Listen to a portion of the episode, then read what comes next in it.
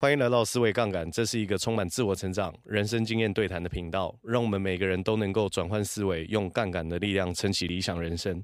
如果还没有追踪的朋友，记得追踪，也欢迎喜欢我们节目的朋友留下五星好评，也与我们有更多的互动，也别忘了分享给你身边的好朋友。 Hello，大家好，欢迎来到今天思维杠杆，我是米克。我是 Michael，哎，我们今天聊的主题，我们过去没有聊过、哦，我们今天聊什么要跟晚辈怎么样相处的艺术，啊？对对，是给长长辈听的。 啊，是给长辈听的我们要把受众受众群拉到长辈这样子的年龄层。啊，确实是，而且其实我们年龄层分布算是蛮不错的哦，没错，其实也越来越多不同年龄层的人加入思维杠杆的行列。啊，尤其是最近有长辈越来越多的趋势。啊，对，看来我们的节目的含金量，无论是什么样的年龄层，应该算是十二到九十九岁都可以。对这一集可以解决非常多的问题对啊，例如说呃，年轻人要怎么跟长辈相处？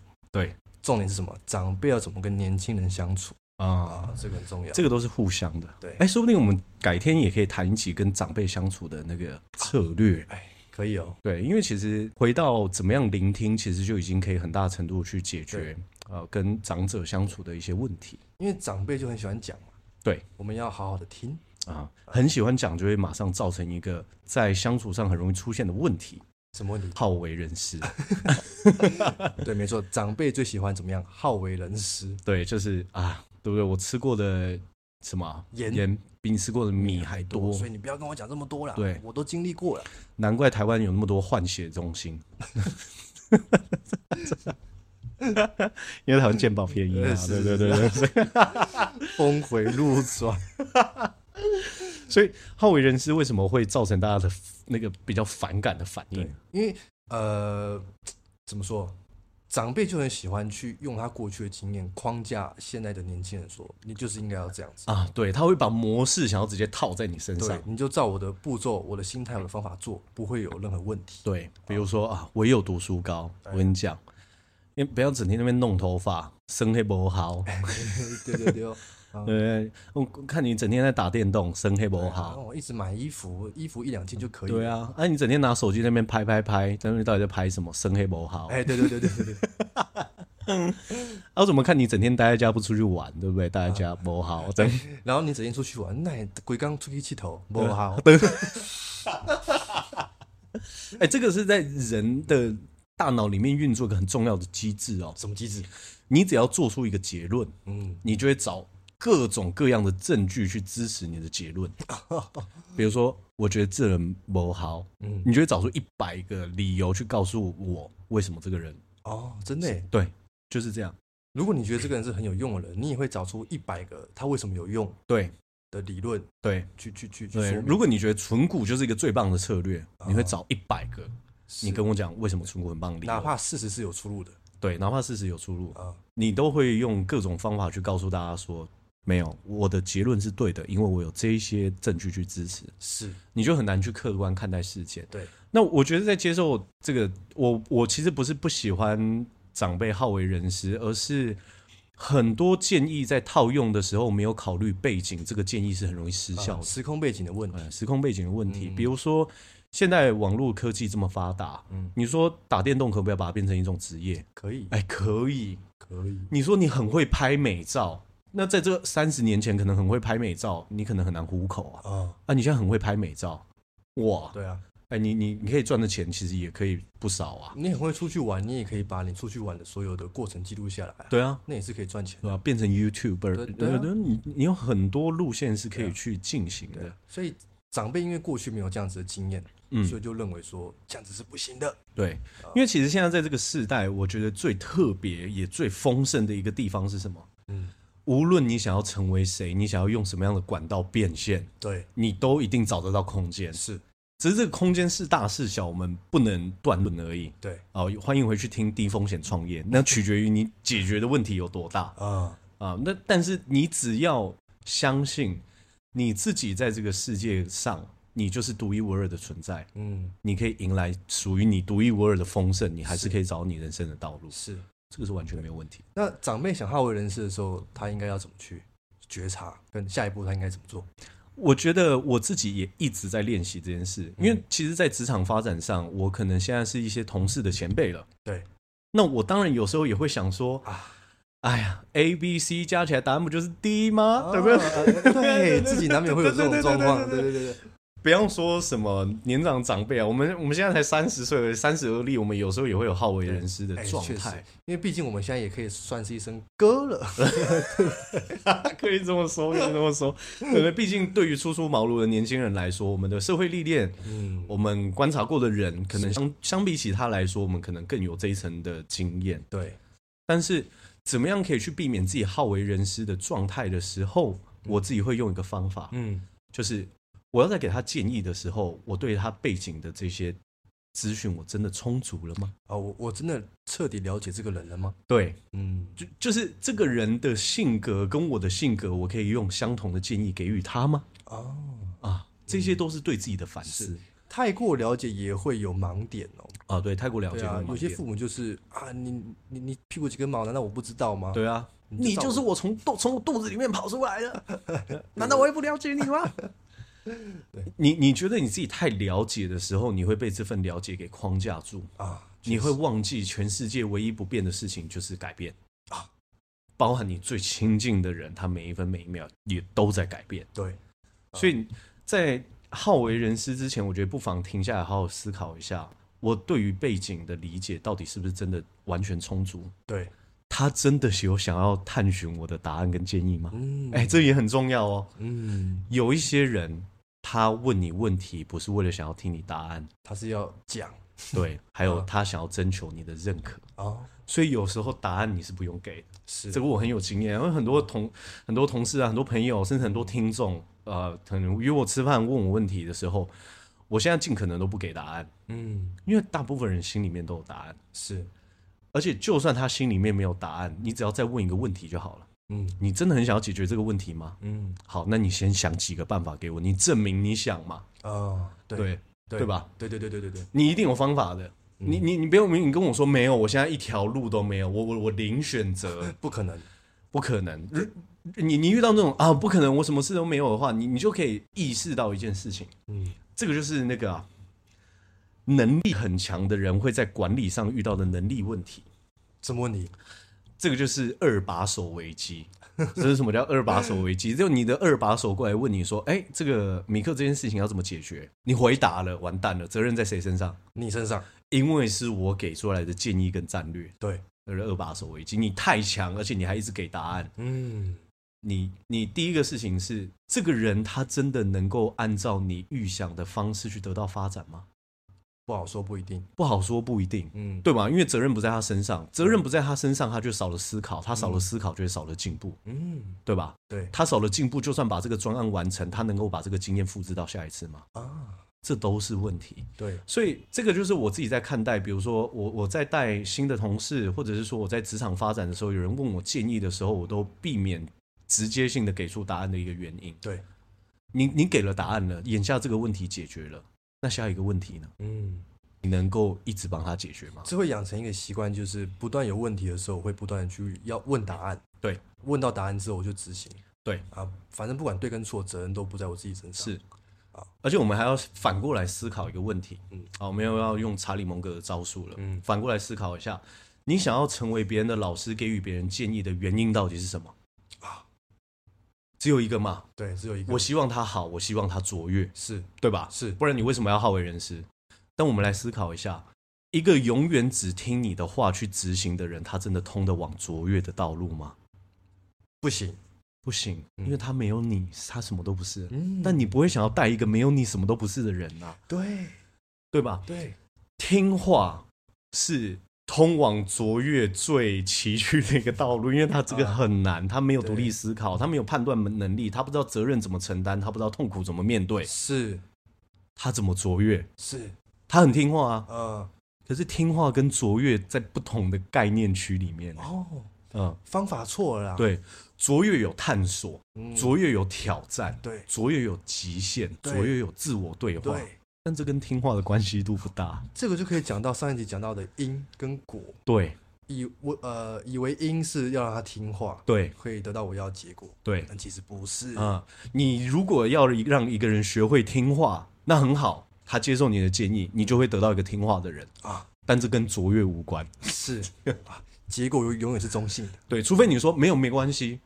它是我的拥有物，所以它就只你就待在那边，你照着我话走啊啊，因为你不是你，你是我的哇。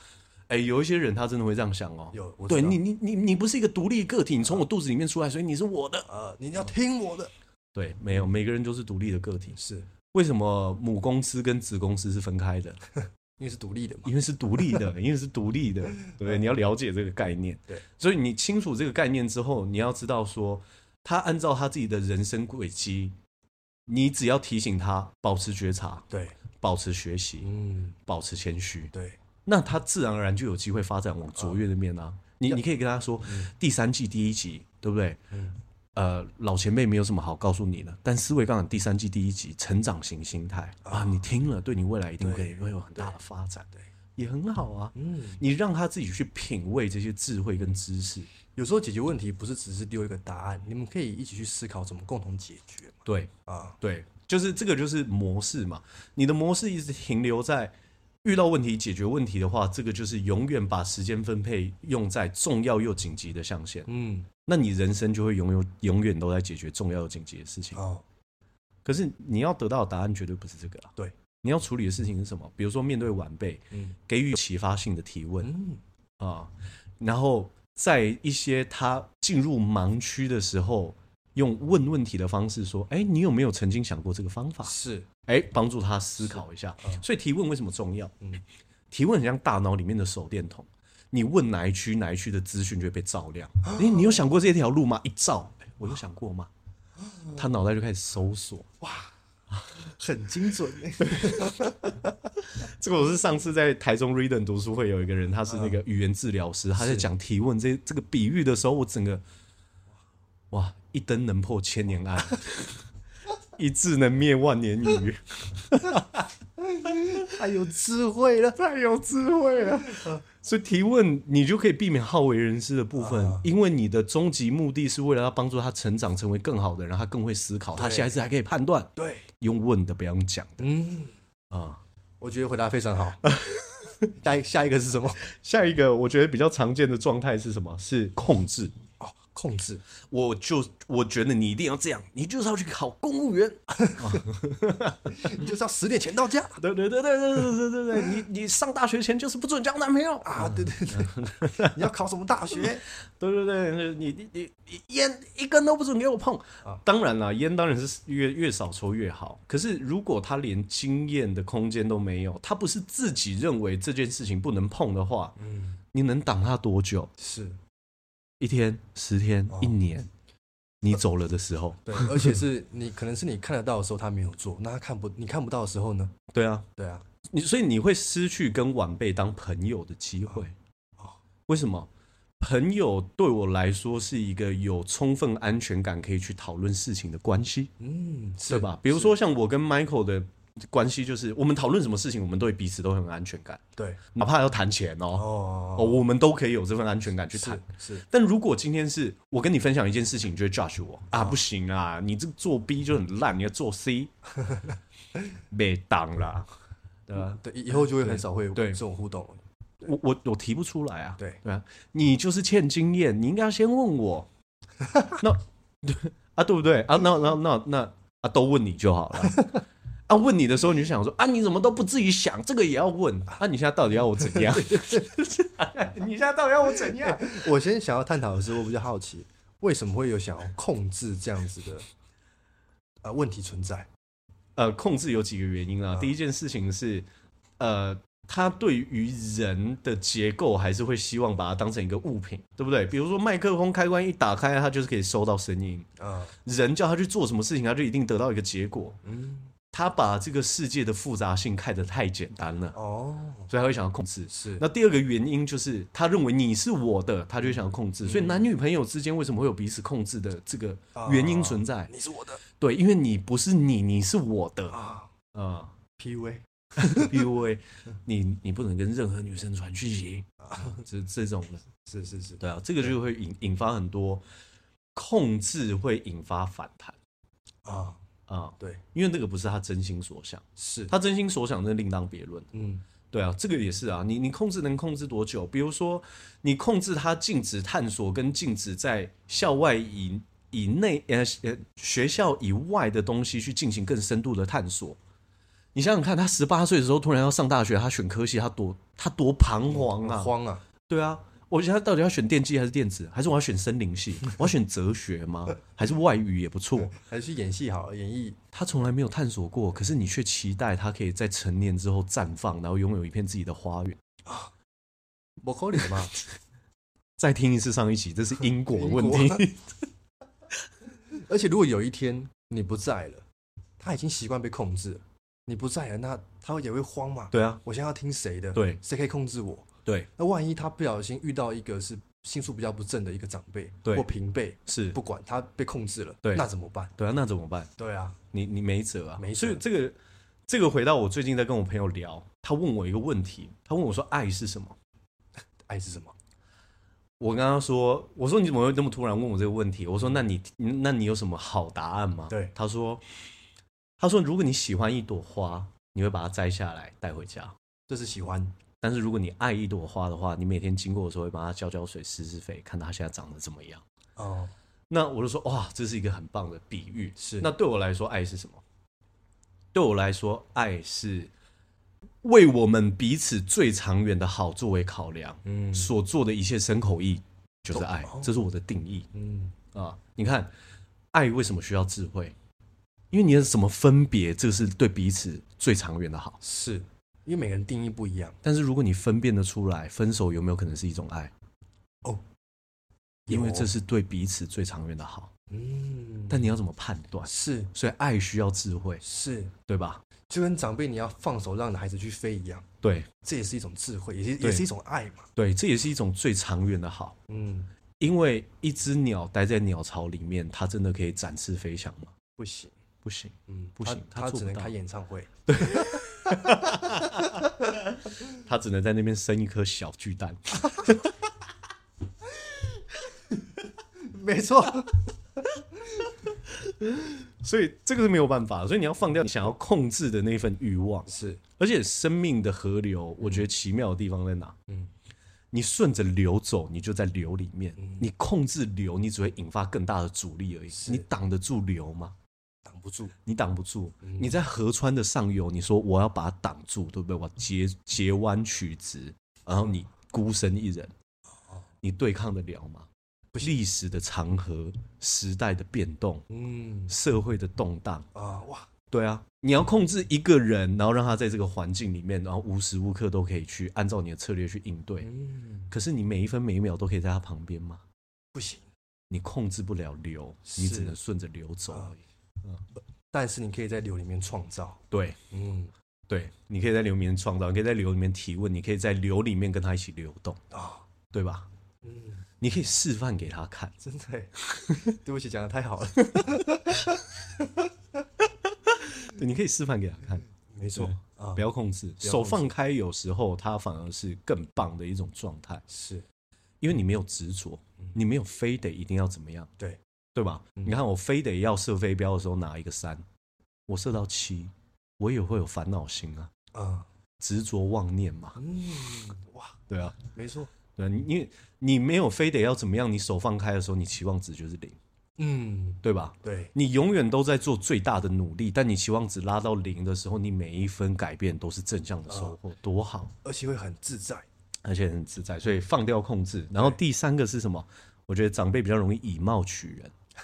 哎 真的耶，哎，以貌取人是那个那个生物的本能，生物的本能，你说人类吗？呃人类动物人类都会动物动物也会这样，动物也会以貌取人。为什么？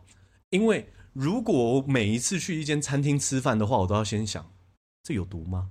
啊，这可以吃吗？这好吃吗？是，这件事情本身会造成大脑太大的耗能，嗯，对吧？对，所以模式的辨认是，哎、哎、有四只脚，有毛，哎、眼睛长这样子啊，它它会汪汪叫，哎、这只狗。嗯你下次再看到的时候，你就知道它是狗，啊所以你的安全哦大脑就不会费力、啊，安全的。嗯，啊，这种体型的狗长这个样子，它就是不会摸呃咬人，它是是牧羊犬啊是，安全。是，你这大脑会少掉很多耗能，嗯所以人的以貌取人是哪来的？哦，这个肤色、这个人种、这个行为、这个刺青是危险的，哦，我就不用再分辨一次，我就可以直接远离。是，所以以貌取人有一些是来自于人的本能。但这个世界不是这么单纯的。对，这个世界不是这么单纯的。我之前就有看过一个国外的影片啊，一群人把灯所有关掉，然后吃晚餐，然后聊彼此的想法。对，然后有一个男生，他讲出来的话很有深度，很有体验，又温柔。嗯就灯一打开，是个超壮，然后满是刺青，然后的一个壮汉，嗯，你没办法分辨。啊对你没办法分辨。你没办法分辨。啊当然，我认为，呃，这个约拿伯格有讲过一段话，我之前可能没有跟大家分享过。 你内在形象跟外在形象的落差会为你人生带来很多成本。是什么意思？嗯举例来说，你今天要上台当一个讲师，但大家觉得你目测看起来就十八岁，哇，你会丢掉的机会比你想象中更多，对，因为这个就是为内在形象跟外在形象不不整合。是对不对？你你明明就想要好好在，比如说你想要在金融业取得一个很巨大的成功，可是金融业又是一个又保守又开放的行业。嗯保守在哪里？保守在金融业大家都穿西装嘛，呃而你整天比如说你就是穿个滑板鞋，然后短裤，对不嗯对？然后那个袜子颜色五花八门，不是说这样不行。对，只是你的成本会很高哦。我先跟大家讲，条条大路通罗马。你说我就是要这种形象，建立金融帝国，fine 可以。可以。那你有你的成本，嗯，啊，这是不是最佳解？这个可能留给你自己去想。是对，就是这样子哦，啊。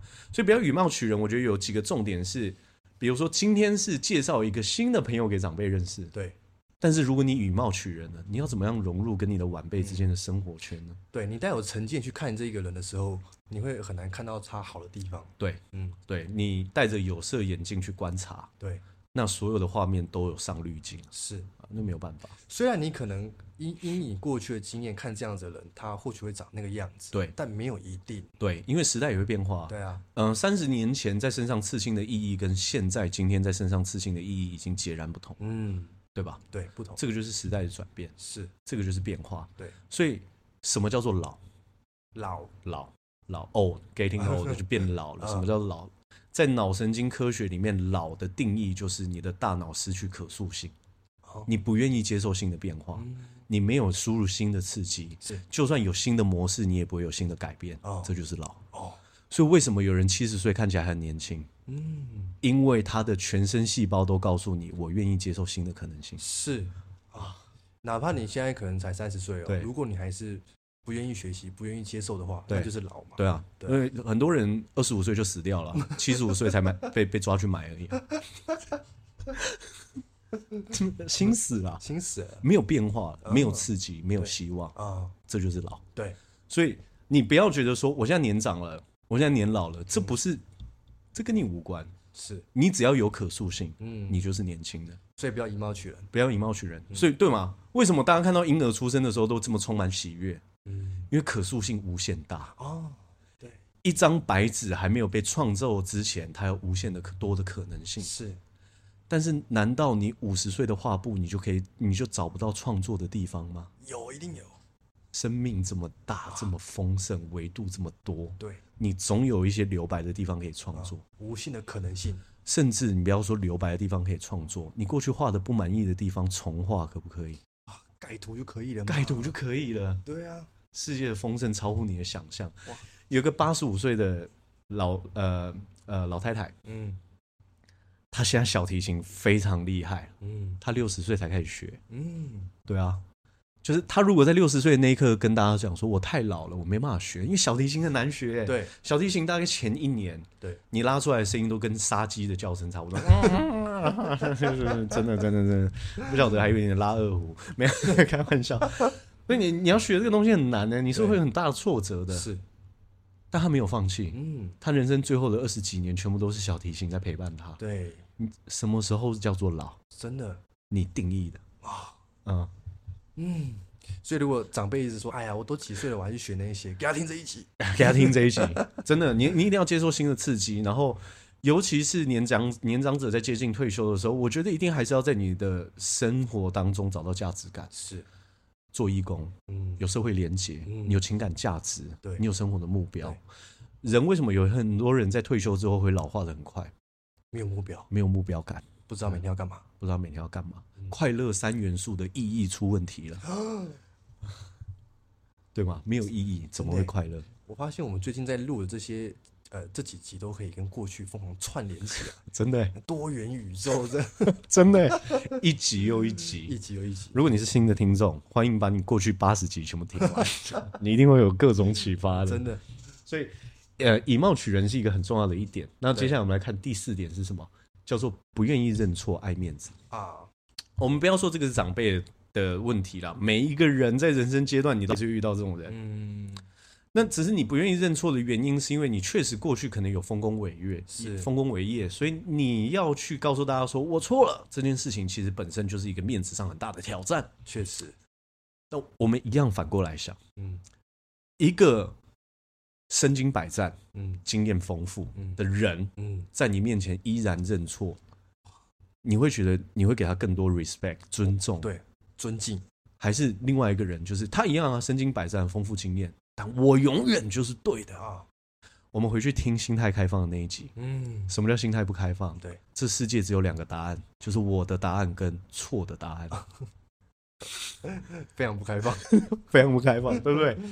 所以要要在任何一个情境去承认说啊，这个我不理解，但我愿意多理解。对哎，这个路径我发现我不行，那有没有其他路径可行？对，面子到底多贵？是。而且我敢跟大家保证，不管是你现在几岁，年对轻的或者是长辈，对你只要肯去做这件事情，对，绝对不会出错。绝对不会出错，而且你一定会得到很多新的丰盛，对，非常非常新的丰盛，你会得到比你意想中还要更多。嗯因为你无论跟谁相处，你都希望跟一个杯子不是满的人相处，啊那跟年纪无关哦。对啊，对不对？我我我也遇过那种就是那个刚刚出社会，我最近我有个朋友，也是我们思维杠杆的听众，他一定会听到这一段， 就是他在面试嗯对面试一个新人的时候，那个嗯新人二十三岁，嗯，他问那个新人说：“哎，那你现在要入职有什么问题？”哦，他说：“哦，你们公司这个体系连锁的，我很熟，我有先跟我朋友打听过。他说我该有的能力都有，那现在我接下来就是要来整建这间店的，拯救这间店的业绩。”哇哇，傻小，这么短一点，你确定、哎，嗯， 对，你会想跟杯子水这么满的人相处吗？ 不会，不会啊，嗯那跟年纪无关，是，对不对？对啊，大家想象一下，如果身边包含自己都是这一种很谦卑、愿意认错、修正跟改进的这样子的环境，这样子的氛围，对啊，难道不丰盛吗？超好的、欸充满爱跟鼓励的世界，真的、欸对啊，每次都想到这一段的时候，就想到这个 Michael 跟讲，他说：“对啊，看，对，这个多像青春电影啊！哎对啊就夕阳下奔跑，每个人和乐融融，有错就对认啊，有钱就赚，对卡不通对不就都这样演的吗？对啊，多好！ 多好，我觉得这个跟那个在低风险创业反正讲那一段，我真的深有所感。你的人生没有那么多恶龙要打啊你也没有那么多公主要救，啊，对，对你嗯，你不成为杀死恶龙的王子，你照样也可以过丰盛的人生。嗯你你不一定一定要这样的对，剧本重新写，谢谢。剧本重新， 呃，编剧再来一套新剧本。 去五花马点餐，哎、先生你要什么？呃，我要一套新剧本。 不要去错店，对，没错，没不错，要去错店。然后最后一个是什么？最后一个是抗拒学习，接就是抗拒接受新的资讯 嗯，啊！我不用知道这个我已经知道了，啊，我我已经我知当道。年啊，这件事情我当年就知道了，对啊，啊，这几个招数我还不懂啊。不就这样，这样，这样，这对样，对对对对， 或者是话别人话还没有说完就直接拦截，对，哎、被拦截你要讲的话，你真的是，蛮蛮不舒服的。对你有时候会想说，好啊好算了，不能跟你讲对，但你如果你拦截之后，你讲的是，哎、对对，我心里是这样想的，那 OK。 对，最怕的是你拦截之后，然后讲出一个新的。 那为什么你不听我讲完呢？而且我觉得在任何一个场景接受一个新的资讯，其实反而是更好的。对，为什么？因为我觉得好好运用，如果你真的像我们刚刚说的，你身经百战嗯啊，你经验丰富，是，那你去学习，你更有优势哎、啊，你过去资料库这些丰盛的经验跟资讯的存储，它嗯遇到新资讯的结合速度，那不是更快更吗？快，你不用跟他说你要看书，你要学习，你一定要去成长，你要去有新的经验的人生。没有，你每天都做给他看，示范，你还要教吗？我以身作则。 以身作则。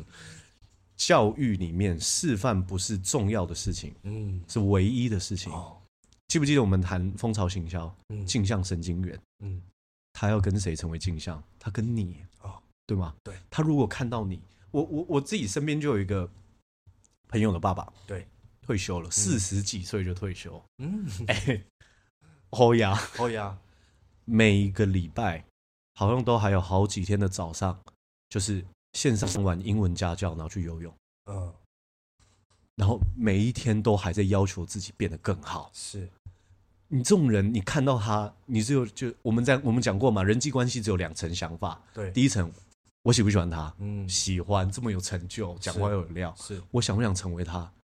想要，他还需要教育我什么吗？不用哎，不用，结束了，嗯我示范完了对。我就对负责提问就好了。对对啊，你想要成为一个唠叨的教育者，还是人生中的典范？典范。典范啊这不用选择。哇，那听起来我们不能那么早退休哎。